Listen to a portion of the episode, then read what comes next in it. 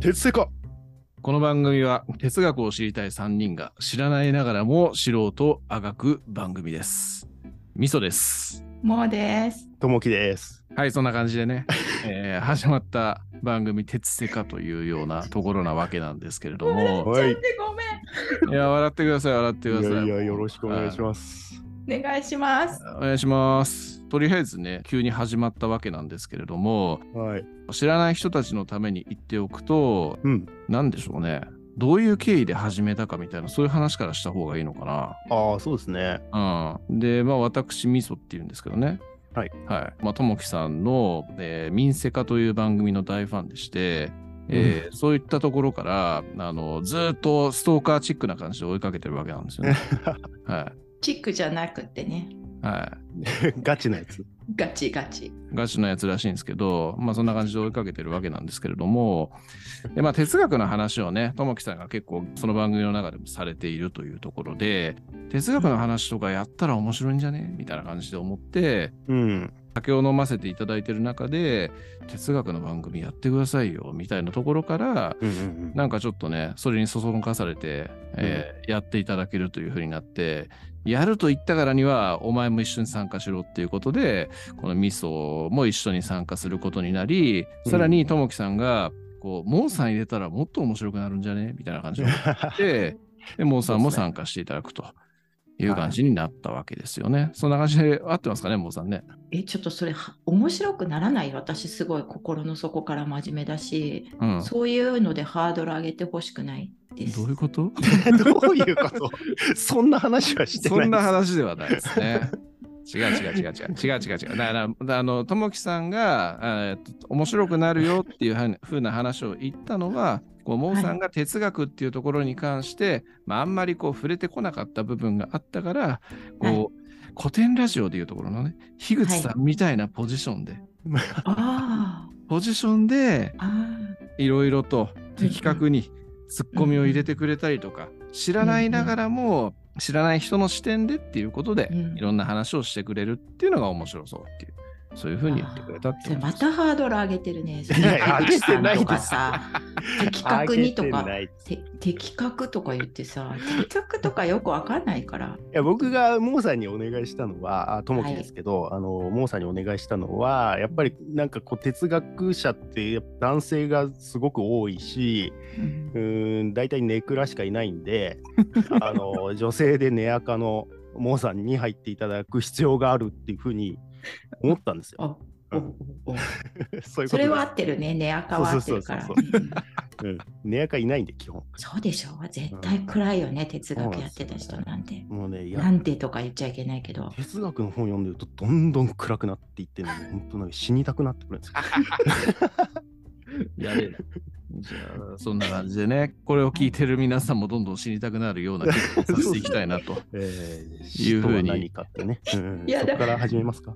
うんあ、じゃあ私も死にたくなるってことだ。あいやいやいや話それ聞いてる殺すつもりはないですけど。まあまあまあまあ、あのね、死にたくなっていく中で、モーさんみたいなはいネアカの方がいてくれれば、ちょうどいい感じに中和されるんじゃないかっていうところと、うんそもそもね、あの僕も、ともきさんもネクラなんで、そうです。はい。うんはちょっと少しでも明るくしていただきたいなみたいな、そういうところもあったりする。そうそうそう。そういうだことですえし私は下ネタ防御のためのなんか核兵器だと思ってちたんですけど。ょっと待ってよ。ちょっとあごめん待って。ごめんごめん。ちょっと待って。ここ、ここで別に下ネタ言う番組にするつもりはもともとないんで。ないないですけどねあすいのません。大丈夫です。はい。はいじゃあよろしくお願いします。いろいろ。はいお願いいたします。でね、でね、初回はどんな話をしようかみたいなところなんですけれども、はいはい。とりあえずで、現状はうん哲学について分かってるのは、ともき先生しかいないんですよ。いや、でも私もそんな知らないんで、はい。うんその勉強しながらみんなで勉強していこうぜみたいなスタンスではいます。あ、だから安心しま、した。はい。あのあくまでもなんか最初の方はもう僕が今知ってる範囲のことを適当に話すみたいな感じなんで、はい。非常に信頼度は低いと思っても 構わないです。えーそうだよ。コンセプト聞いてないよね。この番組は視聴者の、視聴者の皆さんにどんなもの、ことを提供していくみたいなコンセプトなんですか？ああ、そうですね。まあ、なんか哲学楽しいなって単純に思ってもらえたら嬉しいっていうのと、まあ、はうん、な何が楽しいって分かんないんですけど、い。はなんかね、すごい惹かれるものがあるんで、それをこい。う、うん。哲学史をね、ずっとやっていくと、うん。うんこことここつながってたんだみたいな、なんかそういううん、なんか脳汁がめっちゃ出る時があるんで、はいはいはいはい。そういうの体験してほしいなみたいなことを思っうんて、ちょっともう一回みそさんに声かけさせてもらったみたいな感じもありましたね。ありがとうございます。ありがとうございますえ。脳汁は嫌なんですけど。脳汁は下ネタじゃないです。大丈あそうですか。まあでも、下ネタじゃないけど、聞いてる人たちが脳汁出るぐらいの変態かどうかっていうのはちょっと いまいち未知数なんで、夫。それありますね。はい。まあ、うんとりあえずね、えっ、と、死にたくなる気持ちにさせたら勝ちかなみたいな、そんな感じでいきますか、じゃあ。目標そこっすか。やめて。はい。まあ、そんなコンセプトをお伺いできたところでですね、とりあえず初回は、ズバリ哲学とはみたいなね、そういうところをお話ししようみたいな、そんな感じそうですねなんですけど、まあ、何回も言ってる通り、僕もモーさんもね、哲学あんまり知らないんですよね。うんうんうんなんで、まあ、哲学とはみたいなところから言っていただけると確かに助かるなっていうところがあるわけですよ。はい。うんはい。はい、ありがとうございます。はい。えっと、まあなんか哲学とはって聞くと、なんかすごい硬い感じに感じちゃうかもしれないですけど、うんまあなんかね、結構スピリチュアルとか、なんかその辺とあんま変わらんみたいなところも割とあるんですよね。なんか宗教とかとか、まあまあ、宗教と哲学だったらまあ割と近いかなって感じするんですけど、結構スピリチュアル要素とかもあったりとかして、なんかこう解像度荒めで見ると、もう哲学もスピリチュアルも宗教も神話とかもなんかそんなに変わんないんじゃないかな。なんか哲学だけ取り出して、えーなんか高尚なものみたいな風に扱ってるけど、いや、そんなこともないんじゃねみたいな感じは、なんか改めて勉強してみて、ひしひしと感じるって感じはしますね。なるほどね。うん、ななあれですよね、まあ、こうちょっと解像度荒めにこう昔の AV のなんか モザイクみたいな感じでね見る。それいるの？今のあ言葉。いらないよね。いらないその説明。ねうんね。せっかくいい感じで、なんでそこで入れるの？早すぎるでしょ？そういやね。そうなんですよ。だからちょっと解像度荒めでっていうことをちょっとあの抽象化具体的に言い過ぎたのか。はいすいません。はい。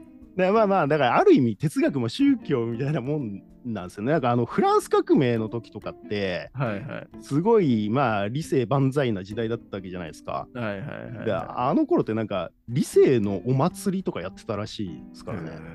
もう理性のお祭りってもう意味わかんないじゃないですか。なんかお祭りって普通神様をお祭りするからお祭りなのに理性をお祭りしたす。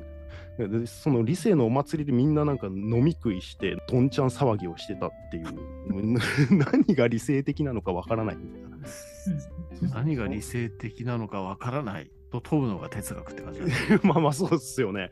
うんまあまあなんか結局なんかそれはなんだっけなロベスピエールにあのぶっ潰されたらしいんですけどあ、ギロチンね。そうそうそうお前ら何やってんだみたいな感じで なるほど。らまあまあそういうねこう粗めのモザイクというかそういうので見るのが人間が生み出した虚構みたいな意味ではまあそんなに変わんないのかなその初期の頃の哲学とか神々への配慮とかねあの、うん魂への配慮とかバンバン出てくるわけですよ。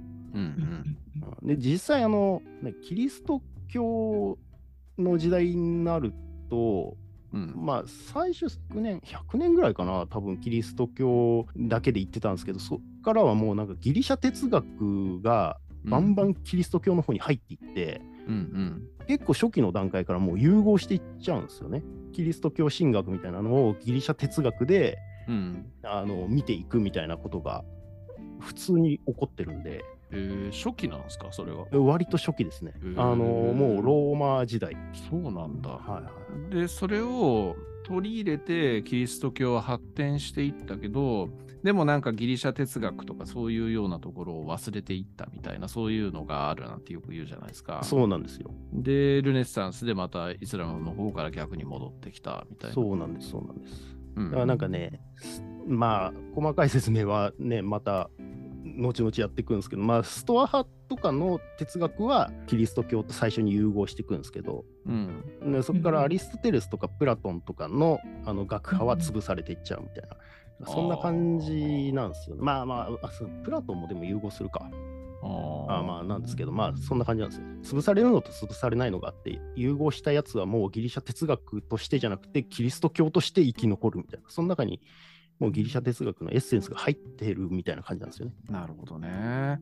なんかね、民生化聞いてると、ギリシャ哲学っつって一口に言っても実はめちゃくちゃいっぱいあって。いや、まあまあそうなんですよ。で、なんかいろんなこう系統があって、うんで、いろんな争いがあってみたいな話してるけど、はいはいはいそのそれと一緒で、すべてがすべて生き残ったわけでもないし、すべてがすべて滅びたわけでもないみたいな。そうそうそうそう、本当そんな感じですね。うん質問いいですか？はいはい。スピリチュアルはどういうふうに同じようなもんだっていうのはどういう意味で同じようだっておっしゃったんですか、あのー多分プラトンの対話編とか読むと、うんもうそれこそ魂への配慮とかバンバン出てくるし、そのうーんソクラテスも大門の声を聞けとか言って、うんあの自分の中にいるその神様と会話するんだみたいなことを言って、その神様が禁止、これはやっちゃダメって言ってくるから俺はやらないみたいな、なんかそういう感じの世界観なんですよね。へえ。じゃあみんなもちゃんと神様を持ったらさそんな下ネタ言ったりとかしなくなるのにね。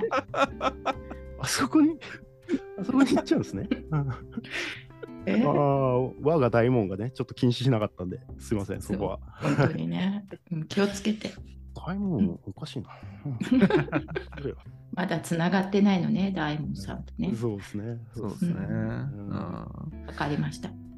ね、まあ、そんな感じで流れがあって、うんまあ、だからこそ、なんか、後々に、こう、うんニーチェとかが出てくると、こう反哲学みたいな、今までのキリスト教と融合した哲学みたいな、まあ、結局アリストテレスとかキリスト教とか、まあ、なんかもう言ってること一緒だろうみたいな感じで、それを蹴散らしていくみたいな動きが出てくるんですけど、うんうん、だからうもう一緒じゃんと。あのそういう感じであの反発していくんですよね。ととはいえなんかね、ニーチェが言ってることもね、個人的にはすげえストイックなことを言言ってる感じはするんですけどね、なんか、ううんん、ななんつうんですか、なんか超人とか、なんかうん聞いたことあ,、ありますよね。うん。超人なんてなりたくないし、みたいな感じはちょっとありますよね。なんか、あの、え、みんななりたいって書いてあった気がする。読んだら。え、なりたいんじゃないの？みんな。別になりたくないですかね。別に末人でいいやっていうタイプです。畜群の群れにあの埋もれてたいタイプですね。まあまあ。どうしたらいいかわからない。またニーチェやってくれるんでしょ？だそうですね後。はいはい。ニーチェはまたやります。そうそうそう。まあまあそ、そんな感じの流れがあるんですけど、哲学を勉強すると、なんか楽になるみたいな風潮あったりするじゃないですか。多分それは、なんつうんですか、いまあ、現実の世界から離れて、ちょっとメタ的な視点で見れるからみたいなこともあるんでしょうけど、はいはい。いやー、普通に苦しむと思うけどねとは思うんですよね、なんか。僕も聞きたいんですけど、うん宗教とかって多分もともとの原始的な起こりとしてはあれっていろんなこう人と人とのコミュニケーション手段の拡大化とかはいはい。いろんな秩序のためだとか、はい。うんそういうようなところだから擬人化してみんなをこう束ねるために、えーはいとそういう虚像を作ったみたいなところから多分原始的には始まっていてではい。まあそれがいろいろとこう進化していって、はい。一神教になったみたいな多分そんな話のような気がするんですよね。うんだから最初の目的としてはそういう目的があったような気がするんですけどはい、哲学のそもそもの目的って何なんですか？最初の。それがまさにあれですよね、フィロソフィアですよね。うんまあなんかそうとしか言えないんだろうなっていう感じがするんですけど、そうんの、うん死を愛するっていう意味ですよね、フィロソフィアって。最初、ピタゴラスが使ったとか言われてたのかな。うんあまあな、最初の起こりって言われると難しいですけど、まあその、まあそれこそタレスとかが出てきた時代って、いろんな神話とかが、それこそタレスってフェニキア人かなんかなんですよね。うん。でなんかいろんなあのところをこう旅したりしてる中でエジプトとかメソポタミアとか行ってる中でいろんな神話があるよっていう中で全然ギリシャ神話と違うこと言ってるじゃんみたいなところで、やっぱり多分神話の信頼性みたいなのがだんだんなくなってきたみたいなのはあるんだと思うんですよね、その頃に。うんうん。うん、だから、うん、それに代わる何かみたいな意味合いも多分あったんだと思うんですよ。神話とは違う説明が必要なんだろうなみたいな。うんうんだから、まあ、なんつうんですか、ギリシャだと宗教っつってもね、かっちりしたのないですけど、うん言ってもね、ホメロスとか、うんうん。ヘショードスとか、あの辺のね、神話が、あーその宗教のバイブルの代わりだったと思うんで、うんうんなそれの代わりになるものを求めてたんだろうな、みたいな感じで始まったって言われるのが一般的かなとは思います。うんえ、だから前から言われてたことがそれおかしいんじゃんって思ったってこと？ああ、まあそう、そういうことですよね。うん。カオスからなんかね、いろいろ生まれてきてみたいな、なんかタルタロスとみたいな、いや、そんなことないだろうみたいなふうに思ったんでしょうね。で、なんか他の神話と比べると全然違うし、みたいなるほどね。なんかルネッサンス期における神学に対する科学みたいな、そういうのとなんとなく構図が似てる雰囲気がありますね。な。あーまあ、だからそうですよね。だからそういうのがこう定期的に方向の向け替えみたいな、なんか哲学でよく向け替えみたいな言い言い方するんですけど、うんうん。うん、そういうのはよくありますよね。でそれの最初が、まあ、記録上残ってるのがタレスっていうことですよね。うんうんえ私哲学ってなんかなんで生きてるんですかって理由をなんか突き止める学問だって思ってたんですけどああ、はいはいはいはい。だからそれを勉強すれば楽になる。そういう哲学もあるんです。あの、なんか哲学って2種類あるって言われてて、へえそうなんだ。そう、本質哲学っていうのと実存哲学っていうのが、まあ2種類あるよみたいな言われ方をするんですよね。ううん本質哲学って、まあ、それこそタレスから始まって、なうん。何がももともとこの世界を作ったものは何なのかみたいなことを徹底的に問い続けるみたいな。でそもそもこの世界ってだってうん。なくてもいいわけじゃんみたいなことを考えてなんでこの世界あるんだろうねみたいなことをう問い始めたんですよね。うん。うん、だからそれが多分本質哲学っていう本で方で、うんでただ本質哲学ずっとやってたんですけどいややっぱ分かんなくねみたいになってきて そこからそのニーチェとかがいやそんな分かんねえよみたいな感じになってあ言い出して実存哲学みたいな、まあ、実存主義みたいな言われ方もしますけどうんいう方向性が始まってくる。そのななんかこう自分に向き合うみたいな方向に、こうそれこそ向け替えが起こるっていう感じ。そっか。そうそうそうう。そうん。そういう流れなんですよね。うん、ソクラテスだってね、ある意味実存的なことはずっと通ってたとは思うんですけどでもその後のプラトンとかになるとね、イデアの話とかしだすんで、うんまあ本質哲学の方に行っちゃうんですよね。哲学って、これも聞きかじった話なんですけど、日本において文系の王は法学であるいうふうに言われてるらしいんですけど、はいはいはいはい。まあ大体官僚はそうですよね。そうですよね。で、ヨーロッパは対して逆に哲学が文系の王だみたいな感じで言われているっていうふうに聞いたことがあるんですよね。はいはいはいはい。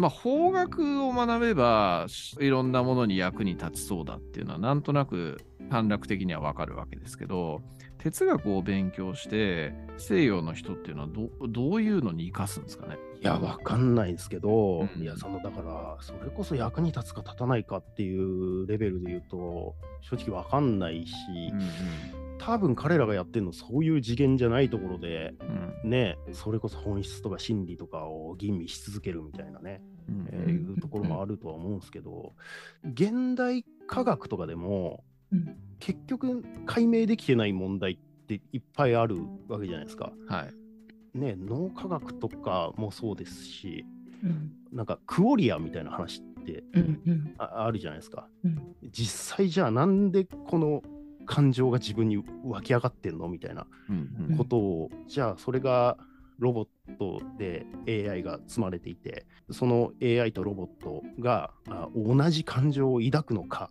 どうかみたいなことって絶対に分かりえないし多分起こらないよねっていう。